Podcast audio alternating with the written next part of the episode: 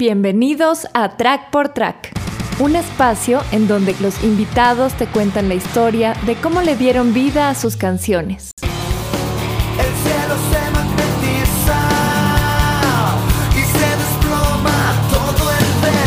Soy Jonathan, vocalista y guitarrista de Omio.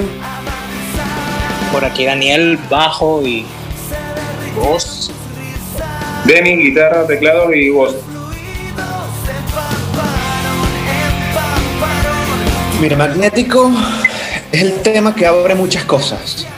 Es el tema que abre el disco, es el tema que abrió muchos shows, es el tema que abrió la puerta y era como carta de presentación del disco también. O sea, fue el primer sencillo del disco. Fue como la canción que rompió un poco esa cadena y dijo, bueno, por aquí puede ir el sonido de, de Omio de esta nueva etapa. Es un tema que evolucionó muchísimo con el tiempo. Beats, arreglos, muchas cosas. Siempre mantuvo la esencia principal, pero fue evolucionando con el tiempo con el paso de los años.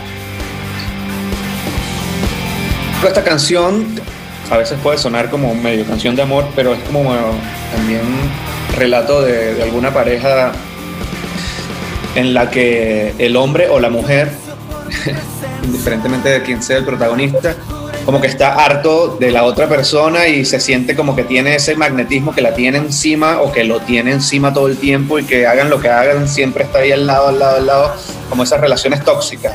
Sí, ¿te acuerdas, Jonathan, que en la grabación tuvimos que grabar eso también con una guitarra así? ¿Te acuerdas con el grave? Hay unos cambios de llevarlo más grave porque Jan quería como que ya vamos a echar el resto aquí, que termine de explotarlo.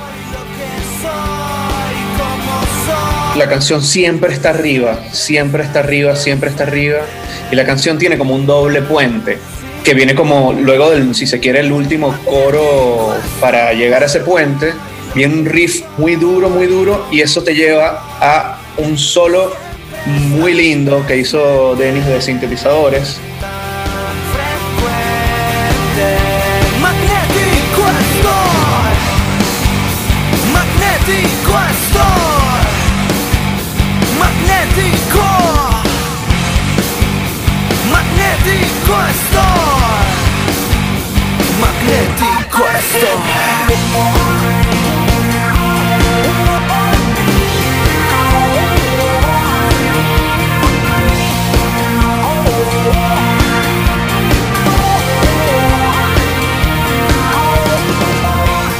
Cuando crees que puede ser más suave, realmente el desdoblar el tempo hace que se ponga mucho más densa aún y wow, es como un éxtasis al final.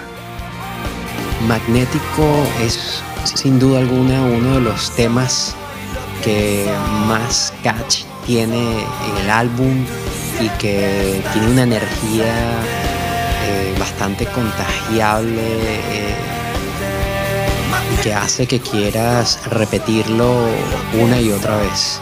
Eh, recuerdo que este fue uno de los temas que más disfrutamos durante el proceso de grabación.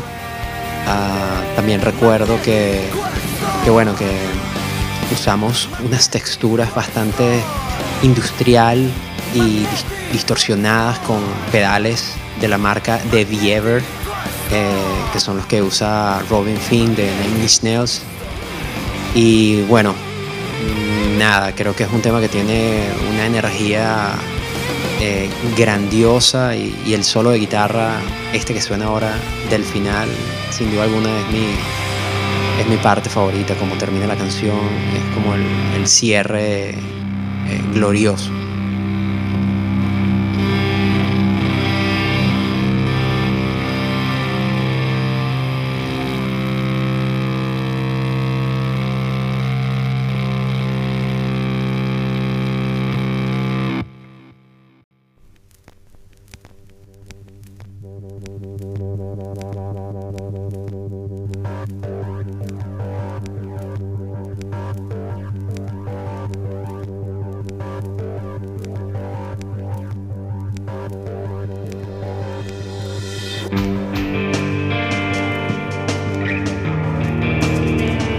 Ese tema empezó en la tasca de la casa de la mamá de Jonathan.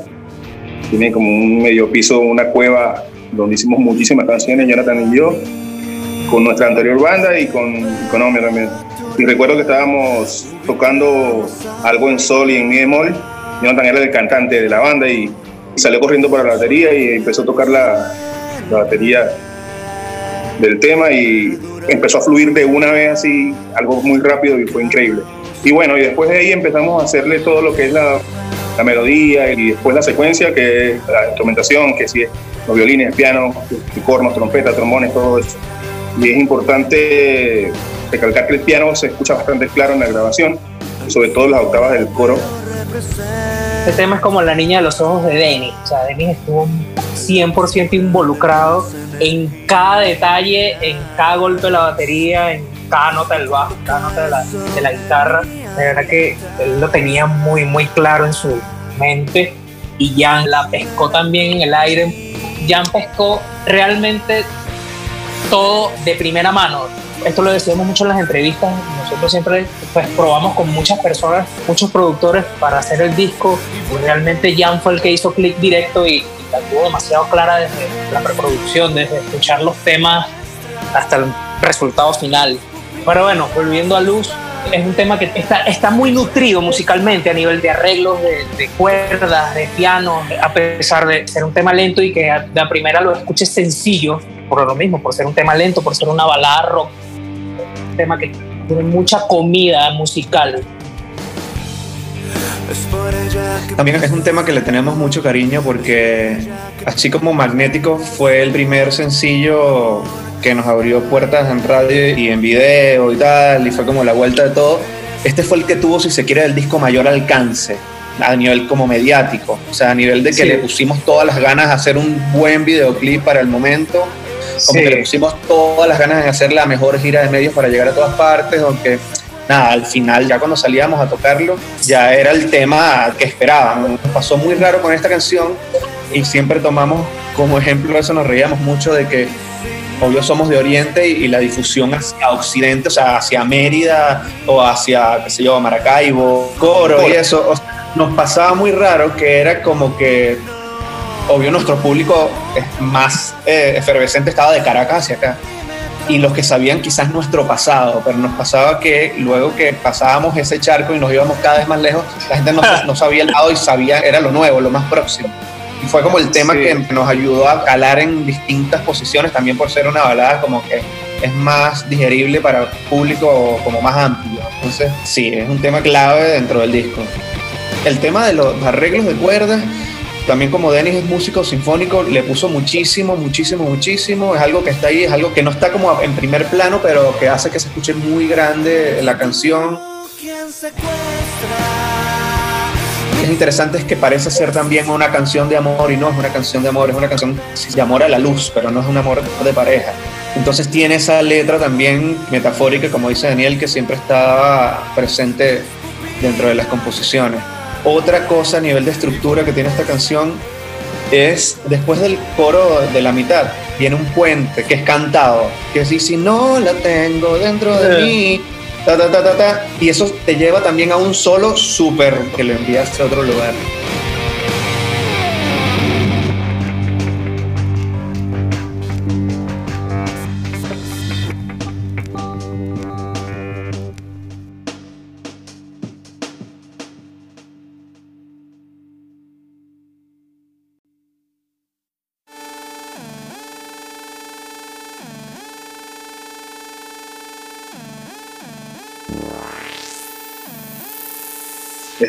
tocando una canción de las viejas. Él estaba, como siempre, en la batería, no sé por qué siempre estaba en la batería si era el cantante. Y empecé yo a hacer el... O sea, estaba boludeando y estaba haciendo... pam, pam, pam, pam. Y él empezó a hacer una batería como medio electrónica, una vaina ahí medio, medio industrial, medio, Nine Inch Nails. En pleno es mi recuerdo Fábula perfecta que se aferra al subconsciente. Ya siempre llamas, quiero que vuelvas a mí para romper. Este tema yo lo, lo escuché ya como la primera pre, la pre-pre del tema como tal. Estábamos haciendo una parrilla en tu casa, Jonathan. Estábamos Denis, tú y yo. Y tú Sí. este, sacaste los, los archivos ocultos de la banda. como 20 temas, 25 temas en preproducción, cosas inconclusas, grabaciones que nunca salieron o grabaciones con las que no se quedaron conformes y ahí está Umbral. Pero regresé y ahora te prometo. Nosotros entre el primer disco, 6101 y Origami, hicimos un disco de B-Sides, pero realmente eso no estuvo concebido como un disco de B-Sides, estuvo concebido como un disco normal. Fue concebido como que, bueno, iba a ser el disco nuevo de Omio. Y en el proceso de ese, nosotros estábamos grabando el disco en RM Studios, un estudio bien legendario de Caracas, que fue de Pingüino de Sentimiento Muerto y luego fue de Los Morochos, Daniel y David, que fueron dos técnicos de audio de los 90, de los más presentes en todos lados. Y bueno, nada, en ese interín de que, que ellos estaban mudando el estudio, se perdió mucha data del disco y no pudimos terminarlo. Entonces, pasan cosas como lo que pasó con Umbral, que eran canciones que no estaban concebidas desde cero para origami, entonces como que rescatamos. Incluso una anécdota cómica de eso es que en el puente de esta canción, antes no lo cantaba yo, lo cantaba Mariana, la vocalista de Mochuelo. Entonces, eso al final nosotros no pudimos rehacerlo para el disco Origami y yo canté un pedazo de lo que tocaba ella y nos gustó y dijimos, bueno, ya fue, lo dejamos Nosotros cuando decidimos trabajar con Jan, él se tripeó la idea, porque nosotros siempre fuimos muy enfáticos en algo, nosotros queríamos como que, si bien era música electrónica, era electro rock, era música experimental, música industrial, nosotros queríamos conservar muchísimo el sonido orgánico dentro del disco, que el disco tuviese esa identidad, que es un sonido orgánico muy Sí, natural. Umbral es de esas canciones como de que no fue sencillo, nadie hablaba mucho de ella en medios, los fanáticos no se acercaban tampoco tanto a decirnos, wow, qué locura esta canción, pero para nosotros era como muy valiosa. Es una canción que tiene como un aura muy particular y habla de esa otra cara de Omio que no es la cara upbeat de Magnético y todo, la como fiesta, ¿sabes? O sea, es como la parte más oscura de la banda. Es una de las canciones que pudiese escuchar ahora muchas veces al día. o sea, Total, sí, nosotros queríamos conservar como esa, esa esencia del en vivo, la dinámica, el, el sonido callejero de la vuelta. Y Jan nos propone que grabáramos en vivo la batería y el bajo para el disco. Al final, a último minuto en estudio decidimos no hacerlo así, pero era lo que estaba concebido inicialmente. Y fue las dos últimas semanas antes de meternos al disco, los ensayos éramos Franco y yo, para conservar muchísimo la dinámica de, de la grabación. Sí, total, es que no- Eh, no, queríamos como caer en la gente que toca música como que rock con electrónica tipo industrial, no sé, Ramstein, ¿sabes? Que es como muy digital todo.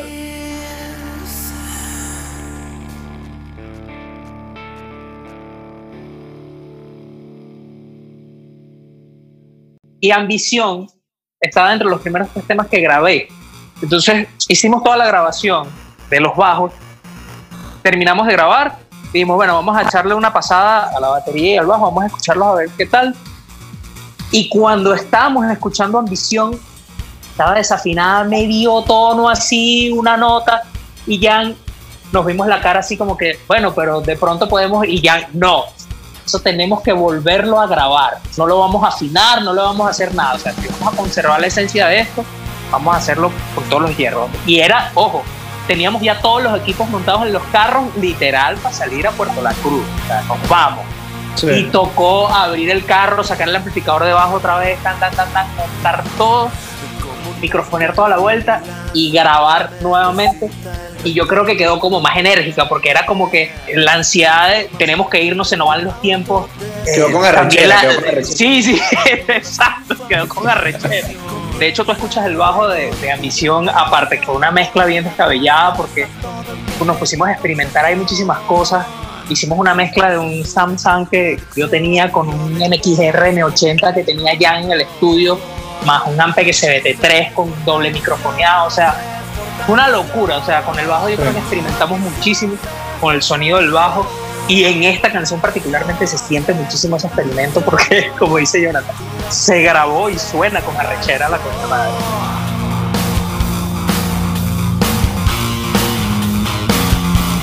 Algo que fue para nosotros una experiencia muy, muy linda como banda, como amigos, como gente, como sinergia para trabajo, como todo, era el experimentar, entrar en el estudio, literal, a vivir en el estudio hasta que se terminara de hacer el disco. En ese momento nosotros nos íbamos nos quedábamos ahí, vivir literal arriba, en camas, todos tal, tenía las habitaciones, cocinábamos, vivíamos, podíamos bajar en interiores a grabar, podías subir si estás cansado, podías ir a comer. Entonces era como hacerlo a la vieja escuela modo rockstar. Y no te vas a tu casa, sino que siempre estás como un deportista cuando entra a un campo de entrenamiento.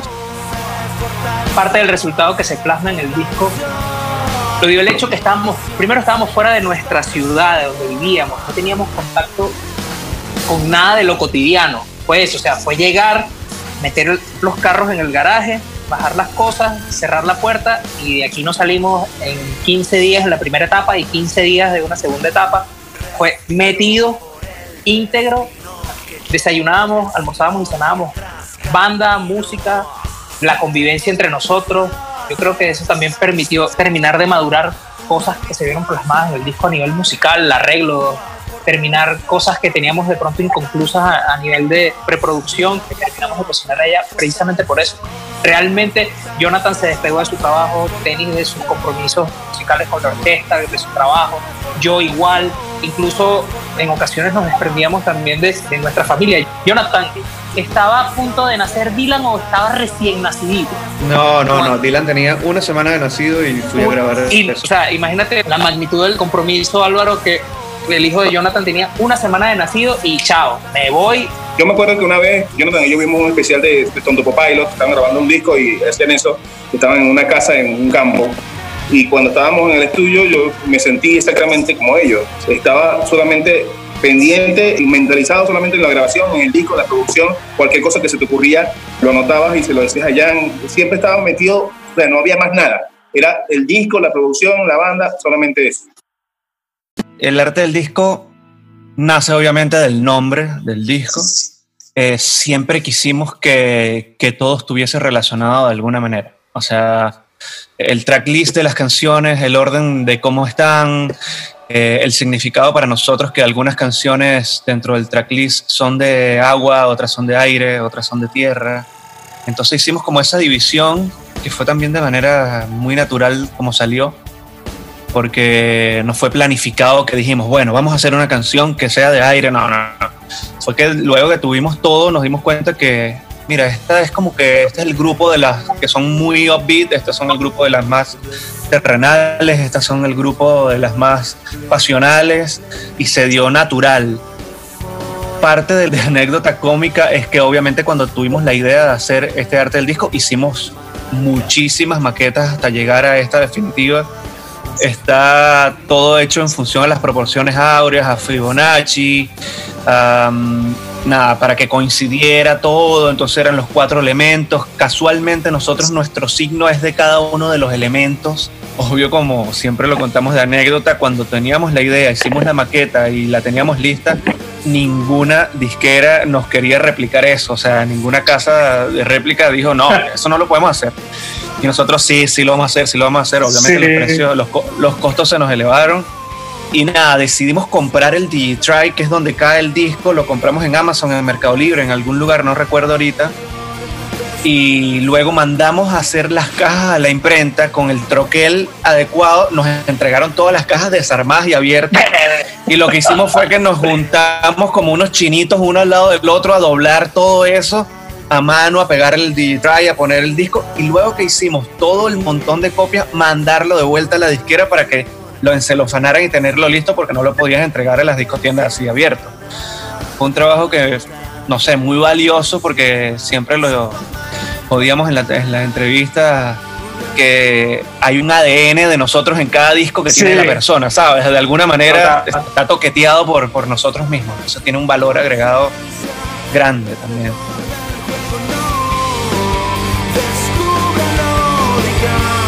Una vez lo conversamos, como que en ese proceso, no que sabíamos que la banda se había acabado, sino que sabíamos como que ya la cosa iba para allá. Hubo cosas que quedaron como inconclusas, hubo muchas cosas que nos hubiese gustado hacer, siempre tratábamos de pensar como, como un paso adelante de donde estábamos. Y ya nosotros sabíamos como que esto venía, pues ya Denis estaba apuntando la posibilidad de irse, ya Jonathan y yo que creo que somos los que salimos más tarde también estábamos como que vamos a tener que irnos. Yo sí pienso que quedaron muchísimas cosas pendientes. El, valor que tiene esta, si se quiere, reunión gracias a ti es increíble porque, o sea, desde que nos vinimos no habíamos conversado juntos al mismo tiempo de algo. Y, no sé, reivindicando un poco el disco y todo lo que salió en ese momento que, no sé, de alguna manera muchos piensan que no fue como visibilizado lo suficiente, si se quiere.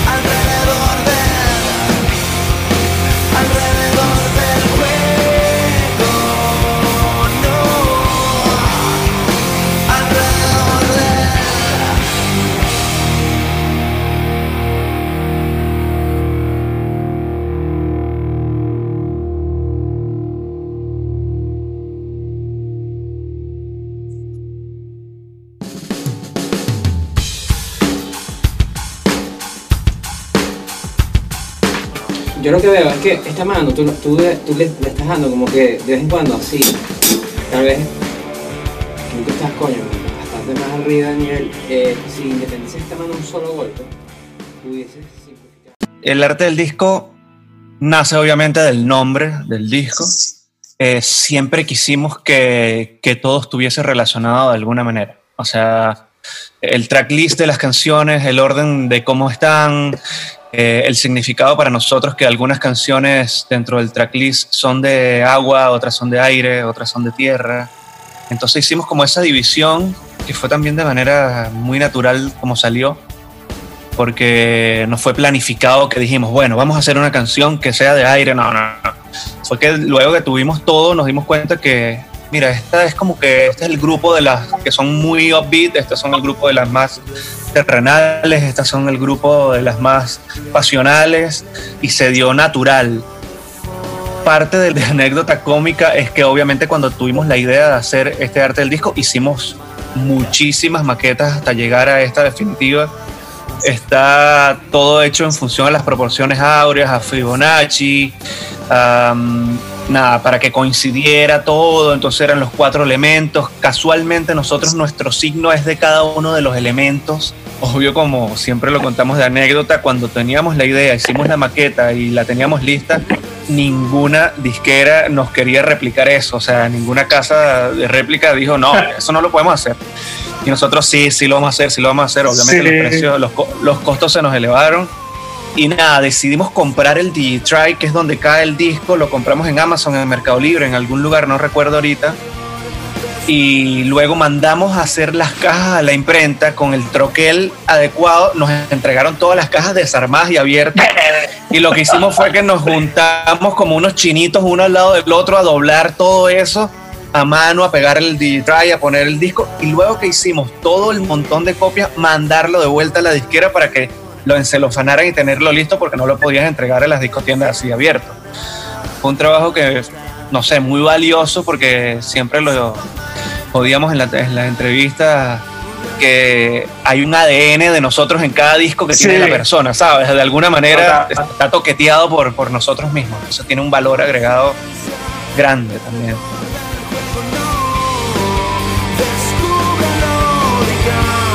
Una vez lo conversamos, como que en ese proceso, no que sabíamos que la banda se había acabado, sino que sabíamos como que ya la cosa iba para allá. Hubo cosas que quedaron como inconclusas, hubo muchas cosas que nos hubiese gustado hacer, siempre tratábamos de pensar como, como un paso adelante de donde estábamos. Y ya nosotros sabíamos como que esto venía, pues ya Denis estaba apuntando la posibilidad de irse, ya Jonathan y yo que creo que somos los que salimos más tarde, también estábamos como que vamos a tener que irnos yo sí pienso que quedaron muchísimas cosas pendientes. El valor que tiene esta, si se quiere, reunión gracias a ti es increíble porque, o sea, desde que nos vinimos no habíamos conversado juntos al mismo tiempo de algo. Y, no sé, reivindicando un poco el disco y todo lo que salió en ese momento que, no sé, de alguna manera muchos piensan que no fue como visibilizado lo suficiente, si se quiere.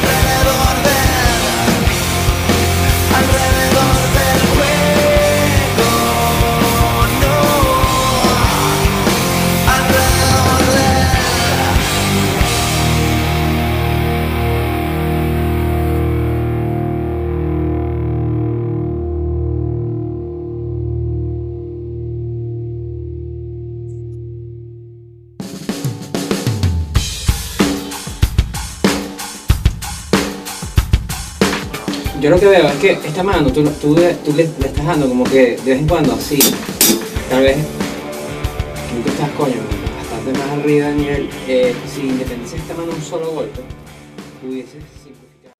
Para escuchar el resto de este episodio, encuéntranos en Patreon como Track por Track. Nuevos lanzamientos, nuevos sonidos.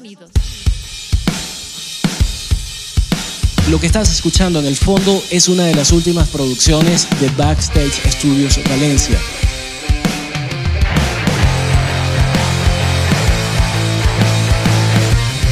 Escucha Veneno Hill con su nuevo tema Imán.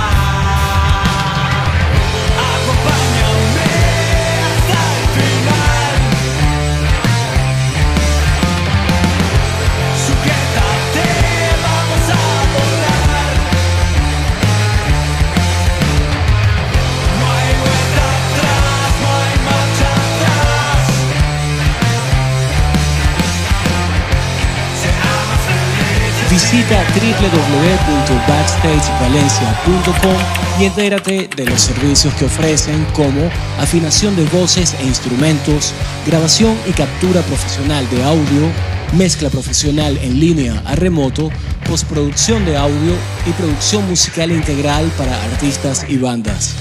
Backstage Studios Valencia es el equipo de trabajo que necesitas para desarrollar tu carrera musical. Antes de despedirme, quiero aprovechar para saludar a Super Mastering. Ellos ofrecen mastering online analógico y digital totalmente personalizado y en tiempo récord, edición y postproducción de audio y restauración de proyectos musicales. Super Mastering, no te quedes fuera del juego. Suena como los grandes, suena como el mercado te lo exige. Síguelos en Twitter e Instagram como Super Mastering. También quiero aprovechar para agradecer a quienes colaboran en este podcast. Backstage Studios Valencia, encargados de la mezcla y mastering de este episodio. Maribel Ceballos en el voiceover que identifica a este podcast. A Ricardo Vizcarrondo por la musicalización, síguelo como Secrox en Instagram. Y a ti por haber llegado hasta esta parte del programa. Te habló Álvaro Gargano y nos escuchamos en un próximo Track por Track.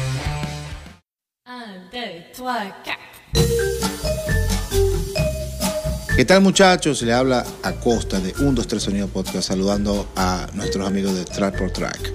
Ya saben, vayan a Spotify, escuchen Track por Track, después 1, 2, 3 Sonido y ahí vamos. Saludos gente.